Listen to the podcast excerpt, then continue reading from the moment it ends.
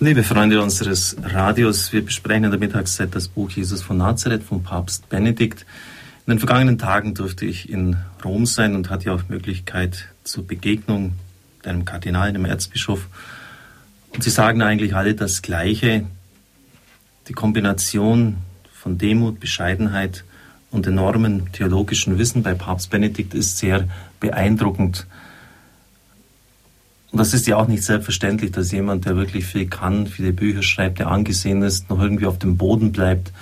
Wahrscheinlich kennen Sie viele andere Beispiele, wo das alles andere als der Fall ist, wo jemand dann hochmütig wird und ja, eingebildet wird auf sein Können. Und weil das bei ihm eben überhaupt nicht der Fall sei, sondern dieses Können, Mozart Theologie wird er genannt, mit einer großen persönlichen Bescheidenheit verbunden ist, hat es auch so großen Anklang.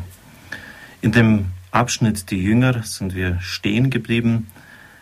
Wir hatten gehört, dass wahrscheinlich sogar zwei Zeloten, also eine radikale Varianten, Variante von, äh, von Eiferern bei der sogenannte Sikarier beim der Jüngergruppe des Herrn dabei gewesen waren, nämlich Simon der Zelot und wahrscheinlich auch Judas Iskariot, der Mann aus Kariot, wie man bisher immer übersetzt hat. Es kann aber auch bedeuten, äh, dass er dieser radikalen Gruppe der Zeloten, der Sikarier, sich angeschlossen hatte. Wir wissen es nicht genau. Auf der anderen Seite des Zwölferkreises finden wir Levi Matthäus. Er arbeitete als Zöllner und hatte mit der herrschenden Macht enge Verbindung. Sein Stand musste als öffentlicher Sünder eingestuft werden. Die Hauptgruppe der Zwölf waren Fischer vom See Genezareth, Simon, der offensichtlich Vorstand einer Fischereikooperative war. Wenn man den Text bei Lukas 5 genauer untersucht, kann man das durchaus feststellen. Das enthält nämlich die Berufungsgeschichte von ihm, zusammen mit seinem älteren Bruder Andreas und den Söhnen des Zebedeus, Johannes und Jakobus. Der Herr hat ihnen einen eigenen interessanten Beinamen gegeben. Er heißt im Griechischen Boan Erges, auf Deutsch Donnersöhne. Einige Forscher meinen deshalb, dass das äh, besonders polternd und radikal auftretende Männer gewesen sein müssen und meinten deshalb auch so, sie in die Nähe der Zeloten rücken zu müssen. Aber die Mehrheit der Forscher nimmt das nicht an, denn der Herr meint damit wohl das stürmische Temperament, das in den äh, johannäischen Schriften auch durchaus zu erkennen ist. Und dann sind noch zwei Männer mit griechischen Namen dabei, Philippus und Andreas. Am Palmsonntag wenden sich die griechisch sprechenden Besucher des Paschafestes auch an Sie. Sie wollen Kontakt mit Jesus haben. Wir dürfen annehmen, dass alle zwölf gläubig und observante Juden waren. Sie erwarteten das Heil Israels. Es waren aber höchst unterschiedliche Menschen. Wir können uns vorstellen, wie schwer es war, sie langsam in den geheimnisvollen Weg hineinzuführen, welche Spannungen dazu bestehen waren wie viele Reinigungen zum Beispiel der Eifer der Zeloten bedurfte. Sie dachten ja nationalistisch, wollten mit Gewalt die Römer aus dem Land jagen, um schließlich eins zu werden mit dem Eifer Jesu. Natürlich ein ganz anderer Eifer als ähm, ein politisch geprägter, mit Waffengewalt sich durchsetzender. Denn, so schreibt der Papst auch ein schönes Wort wieder, der Eifer Jesu vollendet sich am Kreuz. Also gerade indem man sich selber hingibt und nicht gegen andere kämpft. In dieser Spannweite der Herkünfte, der Temperamente und der Einstellungen verkörpern die Zwölf die Kirche aller Zeiten und die Schwere des Auftrags, die Menschen zu reinigen und zu einen im Eifer Jesu Christi. Also das war schon eine Riesenarbeit. Und Christus sagt der Papst bringt das jetzt nicht an dieser Stelle, wie lange muss ich euch noch ertragen? Und dann müssen Sie sich Folgendes vorstellen, im Abendmahlsaal kurz bevor Christus sich selbst für seine Jünger hingibt, streiten die Jünger darum, wer von ihnen der Größte sei. Ich kann mir vorstellen, dass das für Christus eigentlich ganz schlimm gewesen sein muss. Er, der Sohn Gottes, macht sich klein, wird Mensch, weniger als er ist. Er dient, ich bin unter euch wie einer, der dient nicht, der anschafft. Und dann haben die nichts Besseres zu tun, als sich darum zu streiten, wer ist der Größte. Wenn Sie in der Schule schon als Lehrer tätig waren, kann es Ihnen gelegentlich vorkommen, dass Sie eine Unterrichtseinheit abhandeln Und dann am Ende, sagen wir mal von zehn Schulstunden, stellen die Schüler Fragen, aus denen deutlich wird, dass sie eigentlich die zehn Stunden völlig umsonst gehalten haben.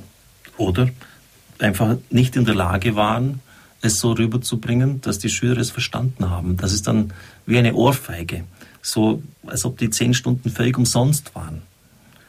Aber was sind zehn Stunden im Vergleich zu drei Jahren, die Christus für die Jünger eingesetzt hat, gegeben hat?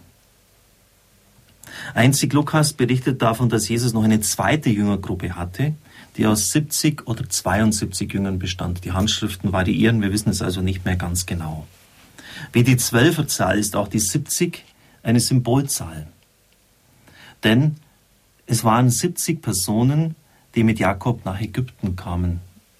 Sein Sohn Josef hat ja den Vater und den ganzen Anhang holen lassen, damit sie nicht verhungern müssen. Und das heißt in Exodus 1,5, sie alle stammen von Jakob ab, also diese 70 Personen. Die allgemein rezipierte Lesart bei Deuteronomium 32,8 heißt, als der Höchste die Menschheit verteilte, legte er die Gebiete nach der Zahl der Söhne Israels fest. Also die 70 steht deshalb für die ganze Welt und so irgendwo auch in Zusammenhang mit Jakob Israel. Und dann gibt es noch eine interessante Legende, dass nämlich die griechische Übersetzung des Alten Testamentes, das war nämlich in Hebräisch geschrieben worden, von 70 Gelehrten oder 72, auch hier wieder die Variation, durch eine besondere Eingebung des Heiligen Geistes angefertigt worden sei. In der Tat war die Septuaginta für die Zuwendung vieler suchender Menschen im Ausgang der Antike ganz wichtig. Denn die Mythen der früheren Zeit hatten ihre Glaubwürdigkeit verloren. Aber ein rein philosophischer Monotheismus, also wo man denkerisch so weit vorstößt, dass es eigentlich nur einen Gott geben kann, reichte eben nicht aus, um eine lebendige Glaubensbeziehung aufzubauen. Wie sollte es auch so sein, wenn dieser Gott sich nicht offenbart, wenn man nur mit Gedanken ihn irgendwie erreichen kann und es dann vielleicht doch wieder ganz anders sein kann. So fanden allerdings damals viele gebildete Menschen in diesen Monotheismus hinein, aber der Monotheismus Israels war nicht philosophisch erdacht, sondern er war in der Geschichte des Glaubens geschenkt worden. Ein ganz neuer Zugang zu Gott somit. In zahlreichen Städten haben sich deshalb Kreise von Gottesfürchtigen gebildet, fromme Heiden, wie wir sagen würden, die nicht vollends Juden werden konnten und auch nicht wollten, aber sie nahmen am Gottesdienst der Synagoge und am Glauben Israels teil. In diesem Kreis hat die urchristliche Missionspredigt ihren ersten Anhalt und ihre Verbreitung gefunden. Nun konnten diese Menschen ganz dem Gott Israels angehören denn nun war dieser Gott durch Jesus, wie Paulus es verkündet hat, wirklich der Gott aller Menschen geworden. Nun konnten sie durch den Glauben an Jesus als Gottes Sohn ganz dem Volk Gottes angehören. Wie Lukas neben der Gemeinschaft der Zwölf von einer 70er-Gruppe spricht, so ist die Sinngebung klar. In ihnen deutet sich der universale Charakter des Evangeliums an. Es ist allen Völkern der Erde zugedacht. Morgen werden wir dann diesen Abschnitt abschließen und dann kommt auch wieder etwas ganz Entscheidendes, die Botschaft der Gleichnisse. Das siebte Kapitel des Buches von Papst Benedikt, Jesus von Nazareth. Morgen der letzte Teil über die Jünger. Es segne, heile und behüte sie der allmächtige und gütige Gott, der Vater und der Sohn und der Heilige Geist. Amen.